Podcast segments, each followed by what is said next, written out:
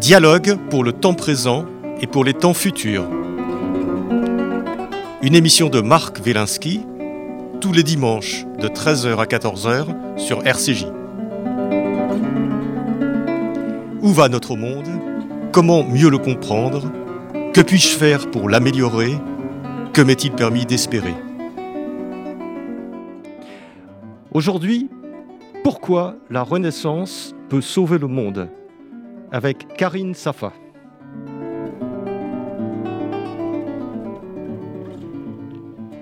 La Renaissance est un terreau privilégié pour répondre à nos questions.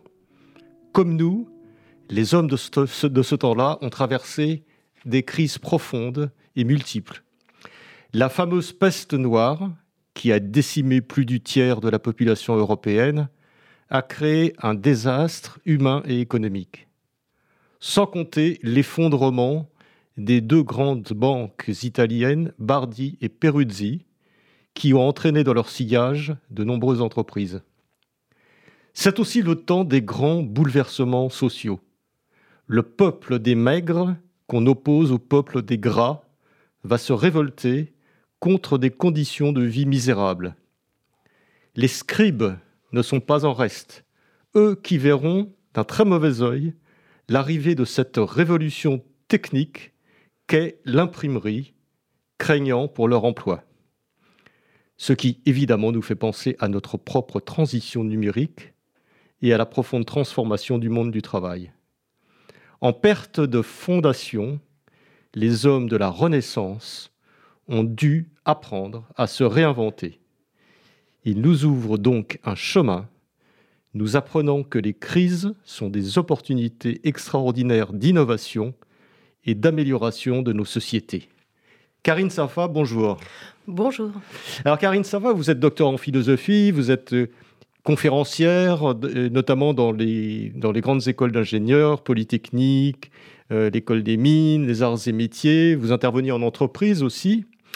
Et euh, vous êtes euh, une spécialiste de la Renaissance, et donc euh, vous avez écrit ce, livre tout à fait passionnant, Pourquoi la Renaissance peut sauver le monde, avec comme sous-titre L'imagination comme chemin. Et je dois dire que c'est un, livre où on découvre une période euh, c'est chez Plomb, j'ai oublié de dire que c'était chez Plomb, et euh, c'est un livre euh, où l'on découvre une période que l'on connaît mal, qui est la période de la Renaissance, parce qu'elle se trouve un peu coincée peut-être entre le Moyen Âge et les temps modernes, on, en parlera, peut-être période un peu de transition. Karine Safa, la Renaissance, en quoi la Renaissance, l'étude de la Renaissance, peut-il sauver notre monde? Euh, très belle euh, question. Euh, écoutez, les, éléments de réponse sont déjà un petit peu dans ce texte que, que vous venez de citer, parce que, encore une fois, la veille de la Renaissance, on va dire le XIVe siècle en gros, eh bien c'est une période extrêmement sinistrée, hein, une période de, maladie, de guerre, c'est la guerre de Cent Ans, crise. Oui, resituez-nous un petit peu la Renaissance. C'est, on, va dire que ça couvre les 15e et 16e siècles. Voilà, 15e et 16e siècle européen essentiellement. Voilà, oui, puisque le point de départ, c'est la, ville, la ville de Florence. Et donc, comme je disais, c'est une période extrêmement euh, sinistrée, euh, grave crise économique euh, en Europe, inflation impressionnante, la monnaie perd plus de 80% de, de sa valeur, les, campagnes sont, sont, livrées à des bandes armées. Et voilà, pourtant, la Renaissance eh bien, a fait de l'Europe un berceau d'innovation. Et donc, oui. Parce que pour nous, la Renaissance, c'est c'est l'époque, c'est Léonard de Vinci, c'est Michel-Ange, c'est une période. Et puis en, France, je sais pas, euh, Ronsard, euh, François Ier. Oui. C'est ça la Renaissance. Enfin, on a, est-ce qu'on a une image peut-être un petit peu idéalisée de ce qu'elle, Peut-être qu'on a une image un petit peu idéalisée. Vous avez raison euh, de le souligner. Et euh, je pense euh, que euh, l'historien Jules Michelet, l'historien romantique du 19e siècle, Jules Michelet n'y est pas étranger. il a beaucoup contribué en fait à faire de la Renaissance un mythe. Et euh, il a voulu complètement l'arracher finalement au passé, au Moyen Âge, aux temps obscurs, hein, qu'il considérait comme une mère superbe de sottise, ce qui est un petit peu euh, simpliste malgré tout. Et le problème avec un Jules Michelet, c'est un travers dans lequel on ne devrait pas tomber euh, nous-mêmes, c'est qu'il a fait de la Renaissance l'instrument de sa propre résurrection à un moment de sa vie assez, assez difficile. Et donc je pense en règle générale, voilà, qu'il faudrait garder un minimum de rigueur scientifique et éviter d'arracher une période de l'histoire au temps Hein, pour en faire un fragment euh, d'éternité. Oui, parce que les, gens de la Renaissance ne s'appelaient pas des, eux-mêmes des renaissants. Euh, non, le, le, terme, euh, comment dire, est bien plus tardif. Hein. il est apparu au XIXe siècle sous la plume de, l'historien Jacob Burckhardt. Donc on ne parlait pas de, renaissance à, l'époque que nous avons identifié comme tel, même si les acteurs de ce temps-là était conscient malgré tout d'initier quelque chose de tout à fait euh, neuf qui allait marquer euh, les temps futurs, euh, qui allait marquer les, mémoires. Ça, je pense qu'ils en étaient tout à fait conscients. Non, donc voilà, il faut essayer dans la mesure du possible d'essayer d'appréhender une période de l'histoire dans toute sa, complexité. Et c'est en tant que telle, dans sa complexité, que la Renaissance peut nous parler aujourd'hui. Donc oui, elle a son versant lumineux, mais il y a un versant plus sombre. Euh, en tout cas, le terreau dans lequel elle est née, euh, voilà, est, fait de violence. Euh, et, c'est une période, comme je disais, très sinistrée. Et il nous ouvre la voie, je pense, pour nous montrer en quoi c'est possible justement de se réinventer à travers nos crises, à travers nos tumultes, à mmh. travers tous nos bouleversements, quels qu'ils soient. Quel, qu soient. Est-ce qu'on voit bien dans votre livre, donc Karine Safa, donc Pourquoi la Renaissance sauver le monde effectivement qu'il y a des parallèles assez troublants avec, euh, avec notre époque. Donc une époque où il se passe un certain nombre de, choses d'un point de vue social, économique, technologique, et euh, notamment, euh, et, sanitaire, bien entendu.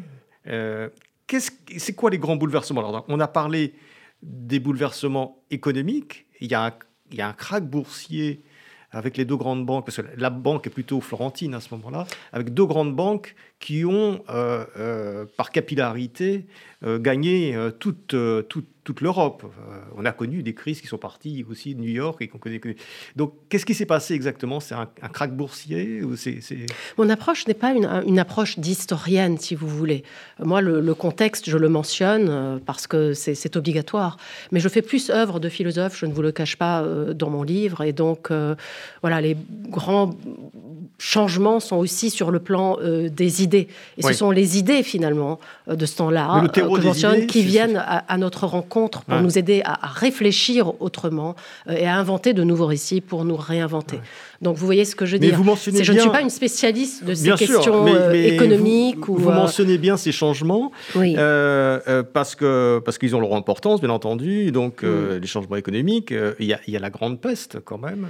Euh, qui décime, euh, vous dites, non, non, tout à fait, tout à fait. La, tiers de l'Europe, et, et, puis et puis des changements technologiques, l'invention de l'imprimerie. Mm. Tout ça, tout ça, c'est quand même intéressant. Ça nous non, rappelle non, tout un peu fait. période. Mais là, vous avez parfaitement raison de pointer le doigt sur la dimension euh, économique, c'est qu'il y a tout un écosystème qui a permis la Renaissance. La Renaissance n'est pas seulement des idées, mais ce sont quand même de grands mécènes finalement qui avaient cette puissance financière et qui ont financé les grands artistes de l'époque, les grands penseurs aussi de l'époque et qui les ont pris euh, sous, sous leur aile.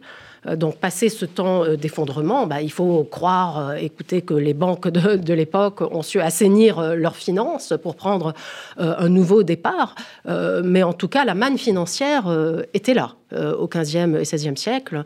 Et les grands papes, notamment Jules II, ont largement puisé dans leurs caisses euh, voilà, pour, euh, à, travers le financement des, artistes, des artistes, asseoir leur puissance euh, aussi. Hein, c'était le cas des grands princes, parce que, voilà, à travers l'art, on dit tout son pouvoir. Et puis aussi, et c'est ça qui est intéressant, financer en fait l'art à la Renaissance, c'était une manière de quelque part assurer le salut de, son, de son âme à travers cette débauche finalement un petit peu de voilà d'argent. De, c'est une grande puissance financière les banques à l'époque. Eh bien, il faut croire qu'il euh, y avait une forme d'inquiétude finalement dans l'esprit des hommes de ce temps-là, puisque oui, euh, L'usure, par exemple, était très largement pratiquée et pourtant condamnée par l'Église. Et donc financer la beauté, c'était quelque part un moyen, oui, de racheter son, le salut de son âme. Donc oui, cette dimension financière est, très, très, euh, très importante. C'est tout un écosystème, effectivement, euh, la Renaissance. Alors Karine Safa, euh, pour nous, pour, pour, pour, bien baliser les choses de façon naturelle aussi, pour nous, l'époque de la Renaissance est associée au mot de l'humanisme ou des humanistes. Alors, est-ce que vous pouvez nous dire, faire un petit peu, bon, le professeur, et nous dire un peu il euh, y, a plein de définitions finalement de l'humanisme, c'est compliqué, mais qui, qui sont les humanismes et pourquoi à cette époque? Oui, vous avez raison. Écoutez, c'est malgré tout une question difficile dans le sens où il n'y a pas de terme plus surdéterminé que l'humanisme et qui a été plus vidé de son sens. Euh, ça fait partie aujourd'hui, exactement, ça fait partie un petit peu de ces mots valises euh, qu'on sollicite, voilà, à toutes les sauces et euh, qui finalement, euh, ça, vient entraver le travail du, chercheur. Et donc il y a tout un travail à rebours à faire. Euh, bon, voilà, s'enraciner vraiment dans une époque, dans un contexte historique, voir ce qu'il a pu signifier à ce moment-là. L'humanisme, écoutez, ça veut dire tellement de choses, mais pour pouvoir le comprendre, les, personnes, les, humanistes eux-mêmes, on a l'impression que c'est une époque où il y a des, des, des types de personnes, vous parlez de Pic de la Mérandole, vous parlez d'autres, de gens qui qu'on ne retrouve plus après, qui ont des espèces de savoir, oui. Léonard de Vinci dans une certaine façon, qui, qui avaient encore la possibilité d'avoir un savoir universel euh, centré, centré sur l'humain. Je vais, je vais tenter euh, d'y répondre en tirant de petits fils de ci, de là. C'est vraiment une question euh, très vaste. Mais je pense que pour essayer d'y répondre, il faudrait quand même revenir au texte fondateur de Pic de la Mirandole que vous venez euh, de citer. Euh, le prince de l'humanisme. Hein. son texte, c'est De Dignitas Hominis, euh, dans, lequel il raconte la création finalement du monde par Dieu. Grand récit de la création. Et au bout de quelques jours, bah, Dieu n'est absolument pas satisfait. Hein. il sent bien qu'il y a quelque chose qui manque à son œuvre pour qu'elle devienne un chef-d'œuvre. Et cette chose, c'est l'homme en fait, on réalise que euh, Dieu a besoin d'un témoin, en fait. Euh, Dieu a besoin euh, de l'homme pour admirer sa création, pour l'enchanter, pour lui donner tout son sens. Enfin, vous vous rendez compte, l'homme est vu sous la plume de ce grand humaniste comme le chant du monde.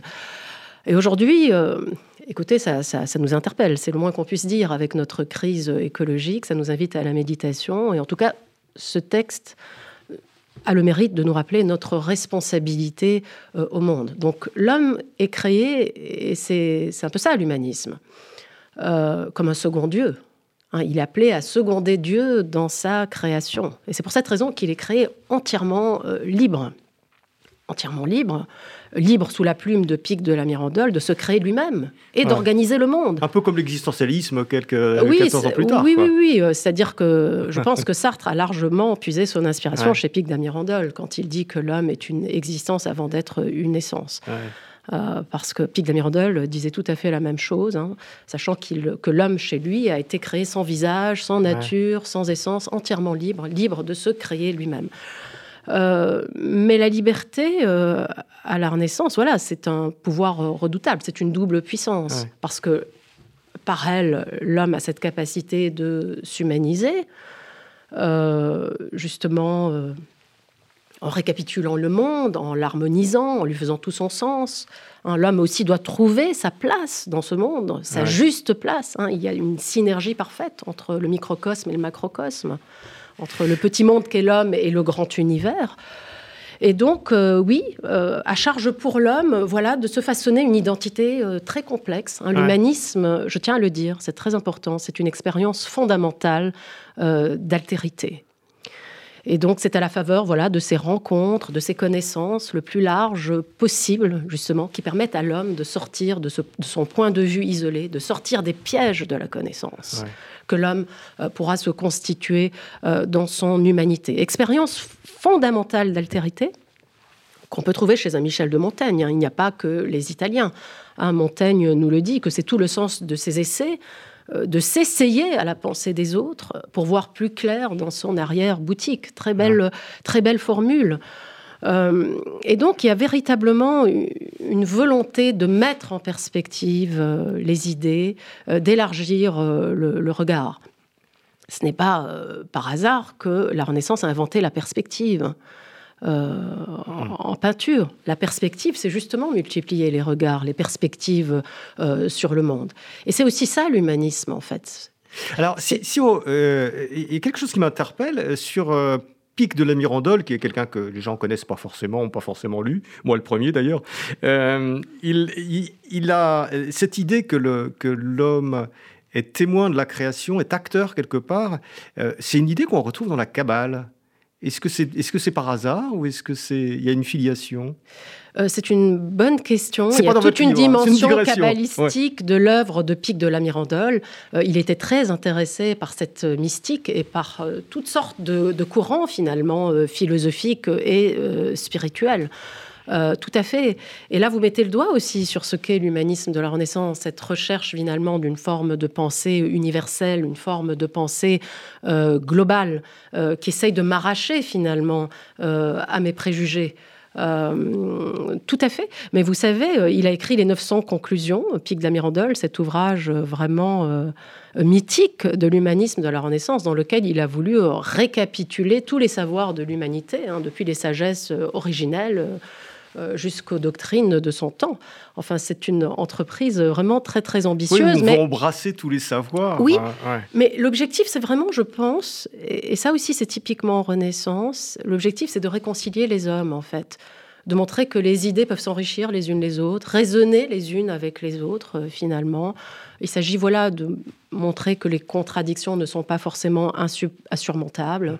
Et oui, il y a cet objectif de, réconciliation. Il y a une dimension très oui, irénique en fait de la, de la, de la Renaissance. Alors on, a l'impression, euh, Karine Zaffa, que euh, la Renaissance, on a parlé de Pic de la Mirandole, on a parlé de Michel-Ange, on a parlé de Léonard de Vinci, on a parlé de Montaigne, euh, et, d'autres figures qu'on pourrait évoquer pour, être euh, un peu concret.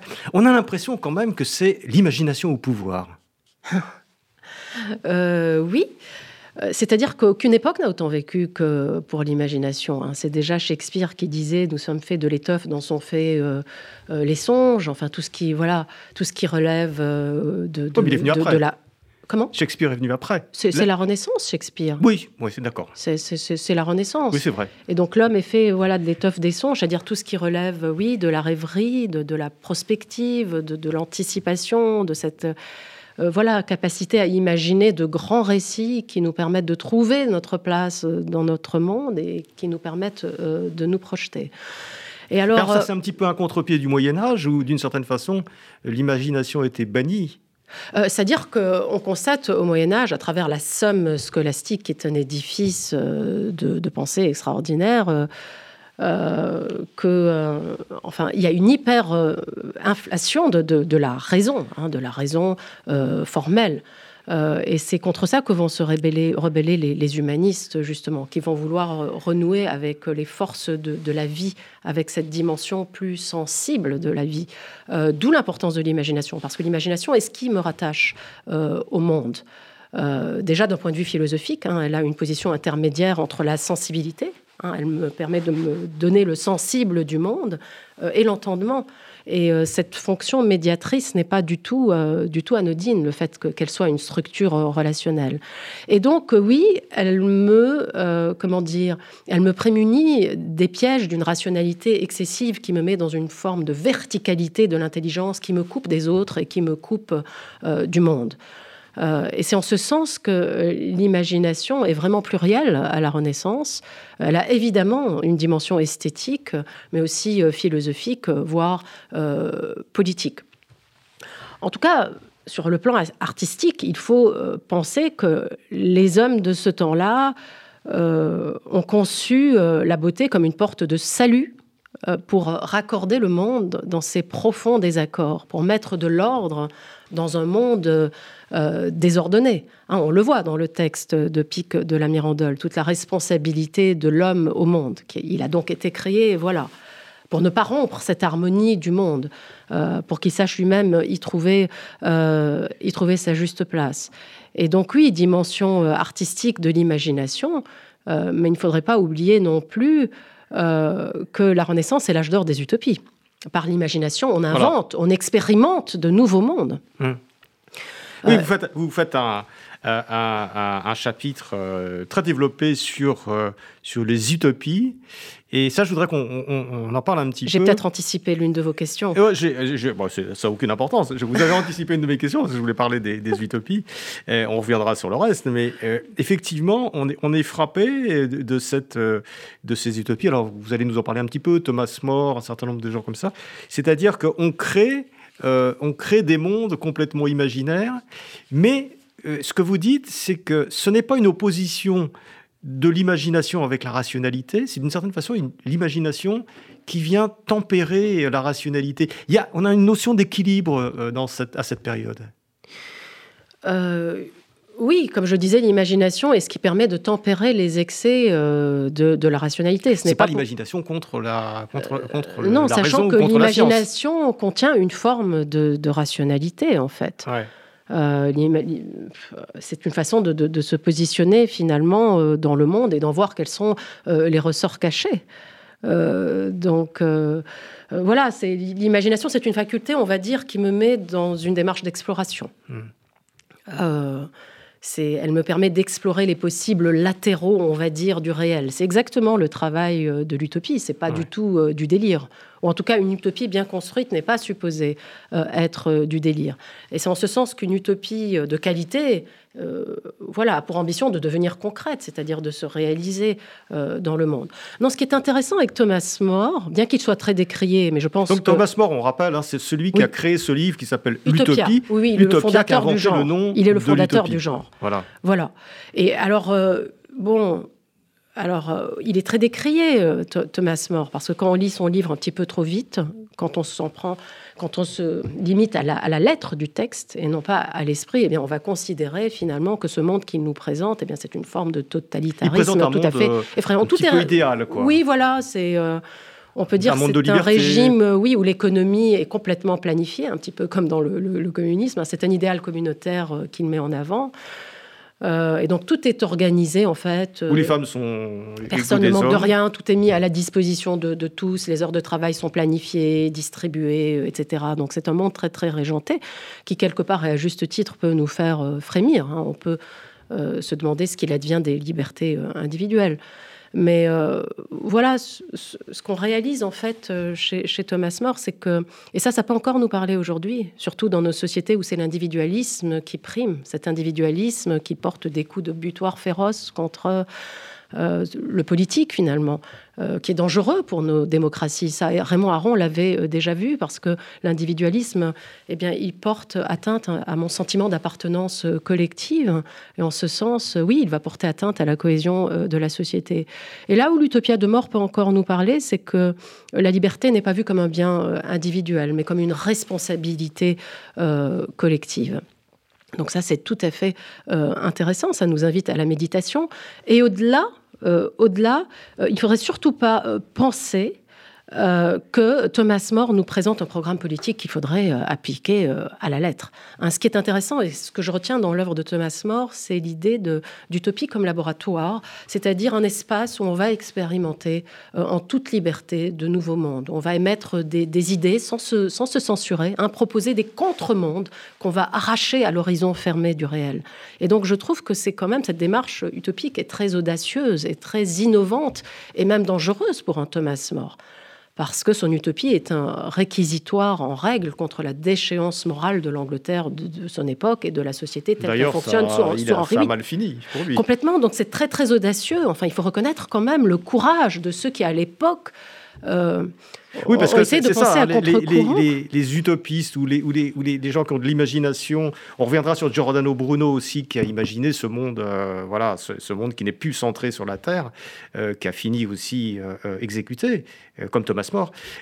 c'est un monde dangereux. Alors, à la fois, c'est un monde qui valorise l'audace intellectuelle et l'audace imaginative, et c'est un monde où, quand même la société se venge, ou les politiques, et qui est un monde extrêmement dangereux pour les intellectuels. Il faut beaucoup de temps pour que les mentalités changent, pour que les sociétés euh, évoluent. Et c'est pour cette raison que je vous disais au départ qu'il ne faudrait pas idéaliser la Renaissance non plus. Je ne lui rendrai pas service en l'idéalisant. Et c'est pour ça que j'ai parlé euh, de Michelet, parce que personne n'est à l'abri de cette tentation de mythifier une période, à commencer par moi. Euh, on est tous tentés de faire de la Renaissance l'instrument de notre propre résurrection. Mais euh, je pense qu'elle pourrait, les penseurs de l'époque pourraient nous être plus utiles si on les appréhende avec leurs zones d'ombre aussi, hein, cette période de l'histoire, avec toutes ces zones d'ombre.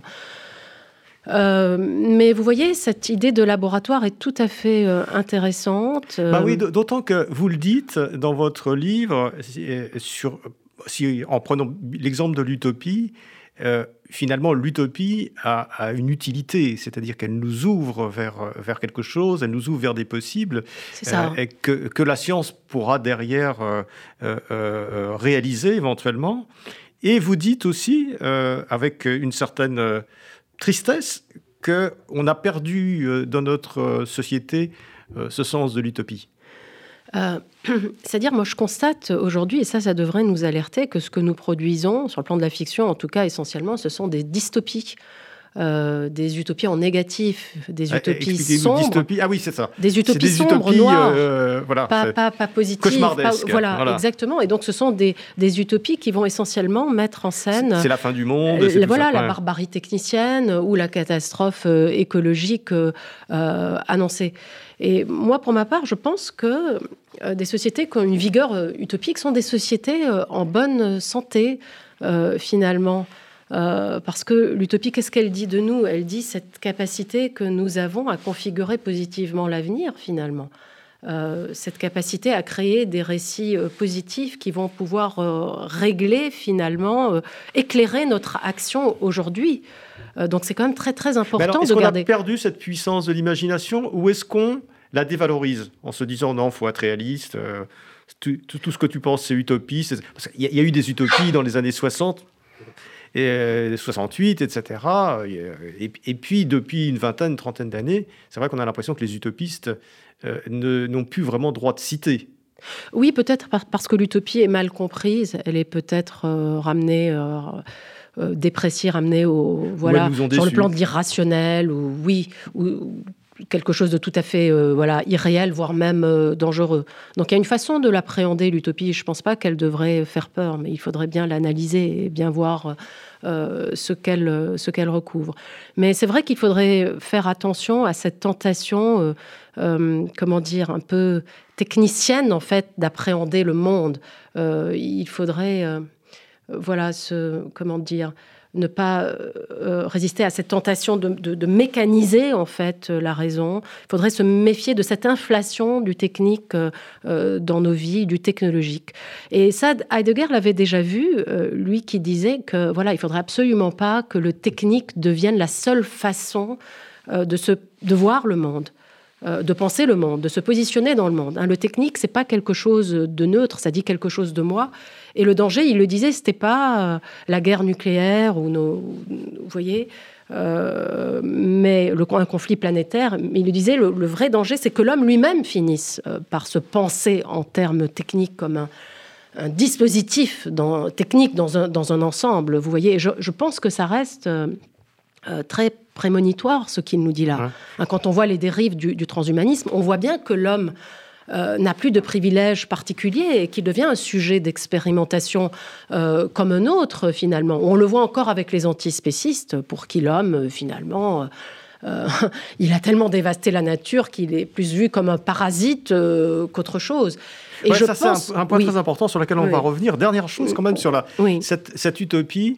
Et, on, voit bien, et vous le développez dans votre livre, c'est vraiment passionnant, euh, que par exemple, dans, le changement numérique que nous avons le changement technologique que nous avons vécu avec l'éruption du numérique il y a une quarantaine d'années euh, dans, dans, l'industrie, puis dans nos vies euh, depuis une, vingtaine d'années, le, numérique, l'Internet, avait commencé dans l'utopie dans une certaine utopie, parce que c'était quand même la, la, connaissance ouverte à tout le monde, la relation de tout le monde avec tout le monde, tout le monde avait le droit à la parole. Et on voit bien ce que l'utopie maintenant s'est transformée parfois euh, en, des choses qui sont assez ah cauchemardesques. Non, vous avez tout à fait raison. C'est vrai qu'à ses débuts, notre technologie numérique, euh, euh, c'était une utopie parce que elle participait à cette forme d'éducation de, la société civile et de prise de conscience politique finalement. Hein, il s'agissait euh, de multiplier les canaux d'information pour, euh, pour lutter contre les masses médias euh, utilisés par les systèmes totalitaires. Et donc notre technologie numérique était au service de la démocratie. Et on voit aujourd'hui que c'est une autre logique qui est à l'œuvre finalement. Hein, quand on entend les anciens designers des GAFAM, c'est tout à fait effrayant. Hein. Ils nous disent de façon très décomplexée que dans une logique commerciale, mais ça n'a aucune importance qu'un contenu soit vrai ou faux aucune importance.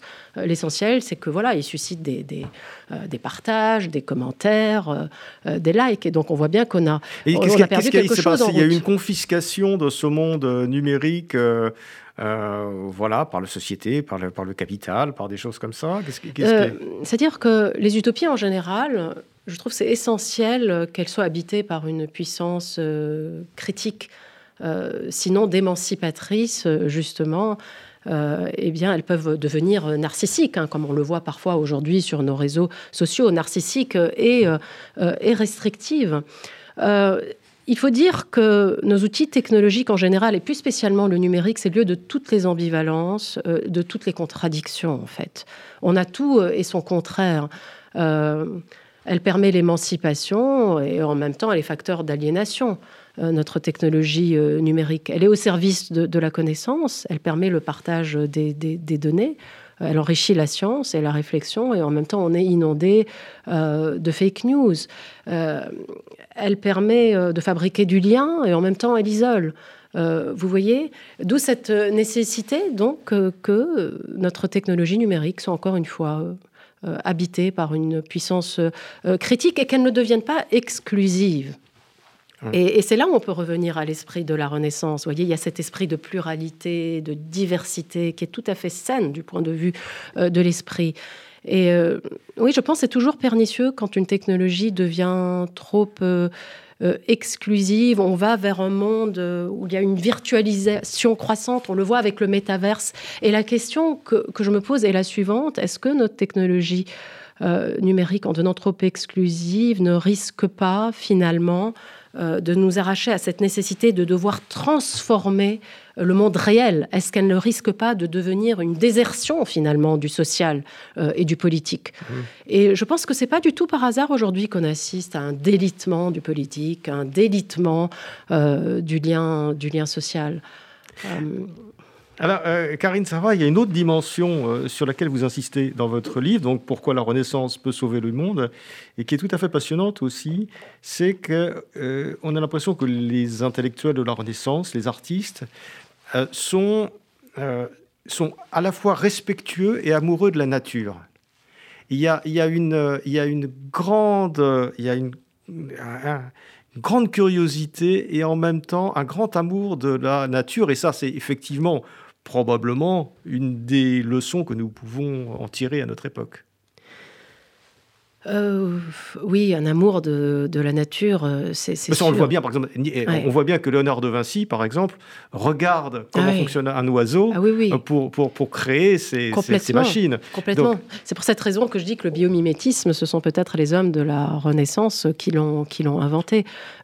plus qu'un amour de la nature, une fascination, en fait, pour la nature. C'est ce que fait le mage, en fait. Le mage est alchimiste, qui a une connaissance particulière, finalement, des mécanismes cachés de la nature et qui essaye de les reproduire. Et c'est en vertu de cette science-là qu'il possédait qu'on venait le voir pour qu'il guérisse des maladies, euh, justement. Et d'ailleurs, ce qui est intéressant, c'est que je vais revenir aux artistes. Je fais juste une petite euh, parenthèse sur les mages euh, qui, justement, étaient en synergie totale avec ce monde-là et qui essaient de trouver les correspondances cachées. C'était ça leur boulot entre l'homme et l'univers. l'alchimiste. Le mage, l'alchimiste. C'est la grande période de l'alchimie aussi. Tout, à fait, tout à fait. Et, euh, ce qu'ils utilisent en fait à l'époque, c'est la théorie euh, des signatures. pour guérir les hommes, en fait. La théorie des signatures qui repose sur un adage alchimique que seul le semblable guérit le semblable. Et en fait, voilà, c'est pour cette raison que pour guérir, par exemple, des problèmes neurologiques, eh bien, on pensait que c'était la noix qui pouvait le faire parce qu'elle avait l'intérieur de la noix, parce qu'elle avait le forme, la forme d'un cerveau. La forme du cerveau. La forme du mmh. cerveau. Euh, pareil pour, euh, je ne sais pas si ça pourrait nous aider pour le coronavirus, mais enfin voilà, pour guérir des affections d'ordre respiratoire, eh bien on utilisait une plante qui avait la forme d'un poumon et qu'on appelait la pulmonaire, etc., etc. Donc voilà, il y avait, oui, euh, une forme de, voilà de, de, synergie parce qu'on a cette conviction bah, à, l'époque que l'homme, quand même quelque part. Pardon, oui, oui, oui, tout à fait. On a, on a cette conviction que il y a des correspondances vraiment très fortes entre l'homme et le monde. Et euh, donc voilà, on essaye de, voilà, de voir comment fonctionne le monde, comment fonctionne la nature. Et les artistes vont beaucoup euh, s'en inspirer. Et euh, Michel-Ange, par exemple, dont on disait qu'il était le Prométhée de l'imagination, il avait une humilité extraordinaire. Il disait que lui-même, finalement, il ne créait pas grand-chose. Euh, c'est ça, quand il voyait un bloc de marbre, il voyait émerger la figure euh, ça. dont il n'était d'une certaine façon que que l'outil, que celui qui allait le dégager la figure de la Il disait que les formes étaient, euh, que le génie de la nature est tel que les formes étaient déjà là et que son travail c'était juste de les de les soustraire finalement à l'opacité de la matière. Et quelle extraordinaire humilité, je, trouve, du, génie. Euh, oui, donc il faudrait croire que la nature a, tout inventé. Euh, Mais alors, si on, si on euh, sur, vous, vous, consacrez des pages tout à fait passionnantes. On est obligé de passer vite, mais évidemment, je renvoie les lecteurs qui veulent en savoir plus à votre livre. Hein, c'est la Renaissance. Pourquoi la Renaissance peut sauver le monde Mais, mais par exemple, on, on, oppose souvent l'alchimie à la science, et on s'aperçoit que, par exemple, Newton, qui un siècle plus tard a découvert les grandes lois de la mécanique, était un alchimiste euh, euh, aussi. Et ça, on a tendance que l'inspiration de l'alchimie a donné aussi les, les grandes, les, les grandes lois scientifiques sur lesquelles on travaille. Ah, mais complètement, ça c'est fascinant. Et ça, c'est fascinant, oui. Ouais. Alors peut-être qu'un scientifique pur et dur n'aimera pas s'en souvenir. Et donc, il fera peut-être preuve de pudeur par rapport à ça. Et voilà. Bah, on sauf que quand même, quand même, que, que, que, nos, des lois physiques et des, des assises métaphysiques, vous vous rendez compte, enfin c'est un peu gênant pour, euh, et quand, on y réfléchit bien l'idée que deux corps s'attirent, si on y réfléchit, oui, c'est C'est fascinant. Exactement. Et c'est une image, euh, d'ailleurs, que la, que la science moderne a remis en cause avec la relativité, etc. Mais l'idée qu'il y a une force qui attire deux, deux corps. Oui, c'est la loi alchimique de la sympathie bah universelle, en fait. Et ça a vraiment mis Newton. complètement, complètement. Mais ça a complètement mis Newton euh, sur, sur la voie et il s'en réclame d'ailleurs. Euh, il avait un laboratoire d'alchimiste, Newton.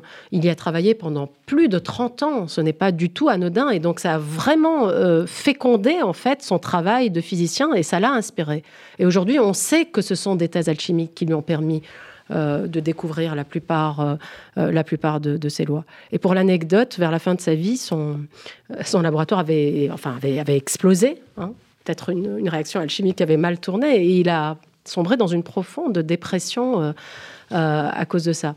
Et donc oui, on peut dire qu'il a un esprit très renaissance avec cette, cette ouverture d'esprit exceptionnelle. Et moi, c'est ça qui me fascine. C'est que des choses qui relèvent du monde imaginaire, du monde de l'irrationnel, peuvent être au service de la science la, plus pure.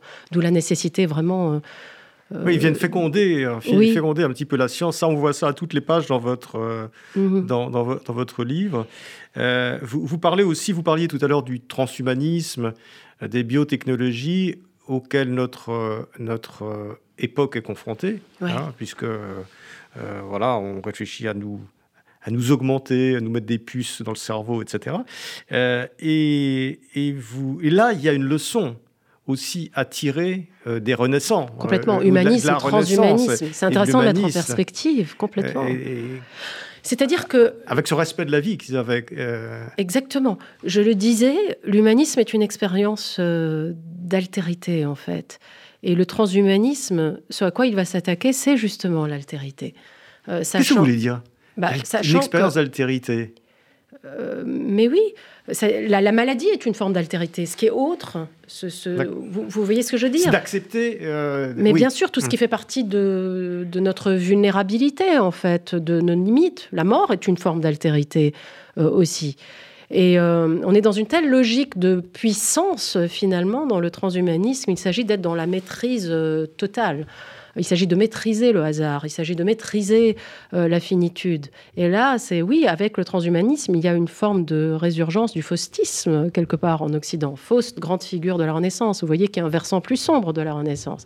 Et Faust, il rêvait justement de s'ériger en grand maître du hasard, en grand maître de la finitude, et il se posait très clairement euh, en rival en rival de Dieu. En fait, ce que vous voulez dire, c'est qu'avec la technologie, avec le transhumanisme et les biotechnologies, oui. on, a une volonté de tout maîtriser, alors que les renaissants nous invitent. Il y a encore une forme de retenue de la puissance. Il y a encore une forme de retenue euh, de la puissance.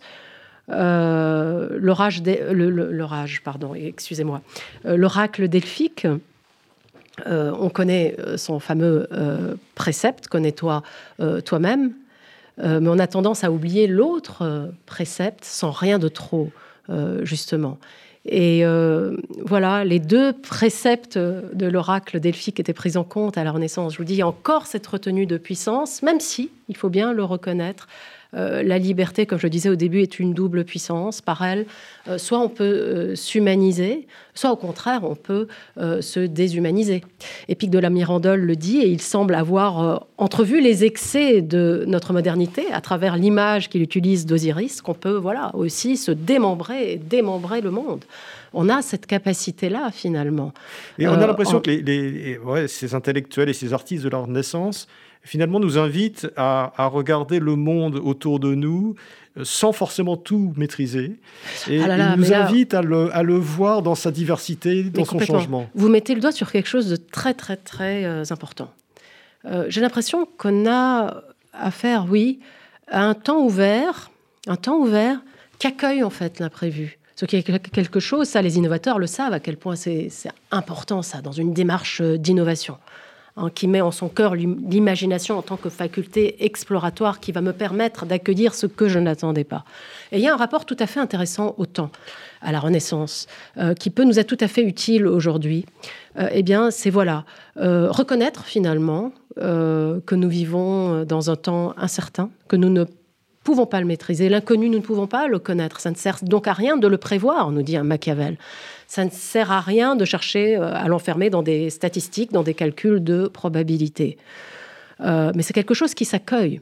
Hein. il faut prendre acte que le monde est turbulent, que le monde est désordonné, euh, que les hommes ne vont pas avec le temps vers plus d'harmonie, forcément, mais c'est de tirer profit du conflit, d'en faire un moteur.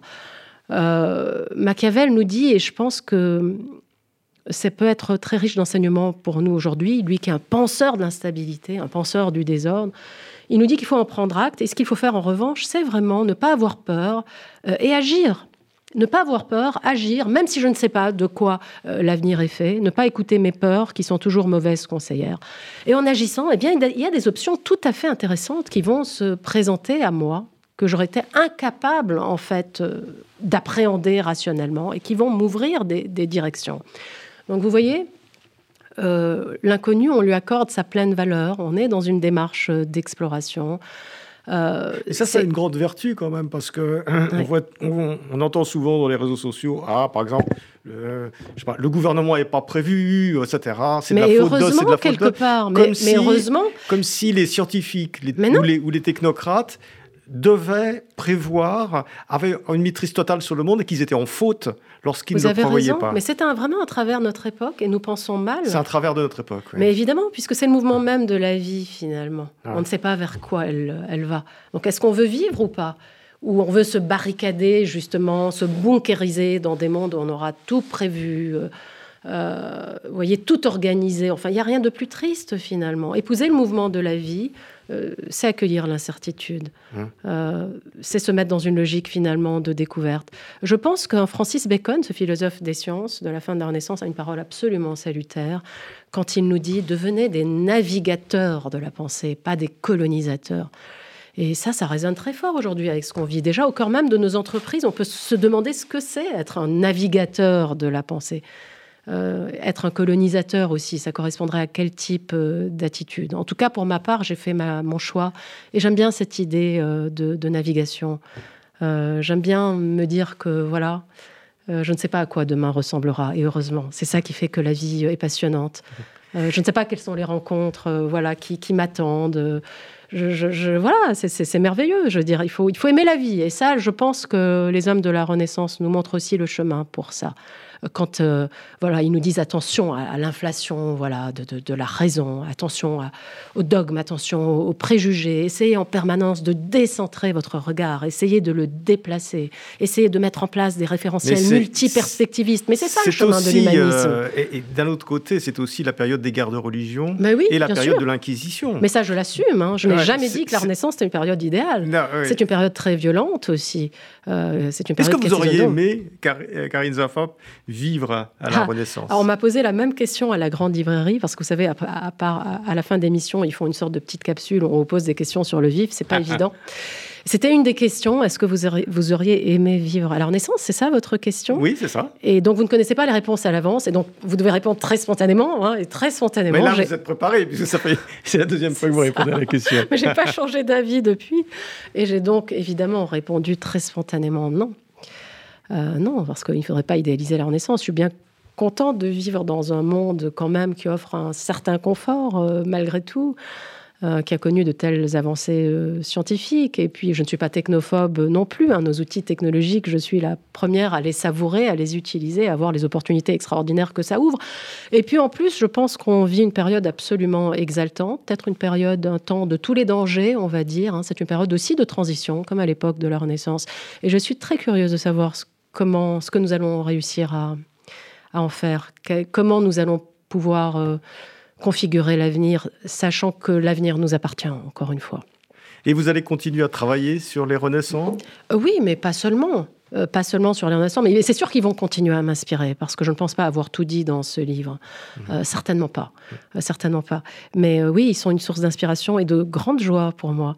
donc voilà, ils me permettent d'apporter des réponses à un avenir qui est, qui est en crise. Et donc, oui. Merci euh, Karine Safa, merci d'être euh, d'être venue à Pilpoul aujourd'hui. Je rappelle le nom de, enfin le, titre de votre livre Pourquoi la Renaissance peut sauver le monde, l'imagination comme chemin. Et euh, c'est aux éditions Plomb. Merci beaucoup. Karine. Merci Marc pour votre invitation.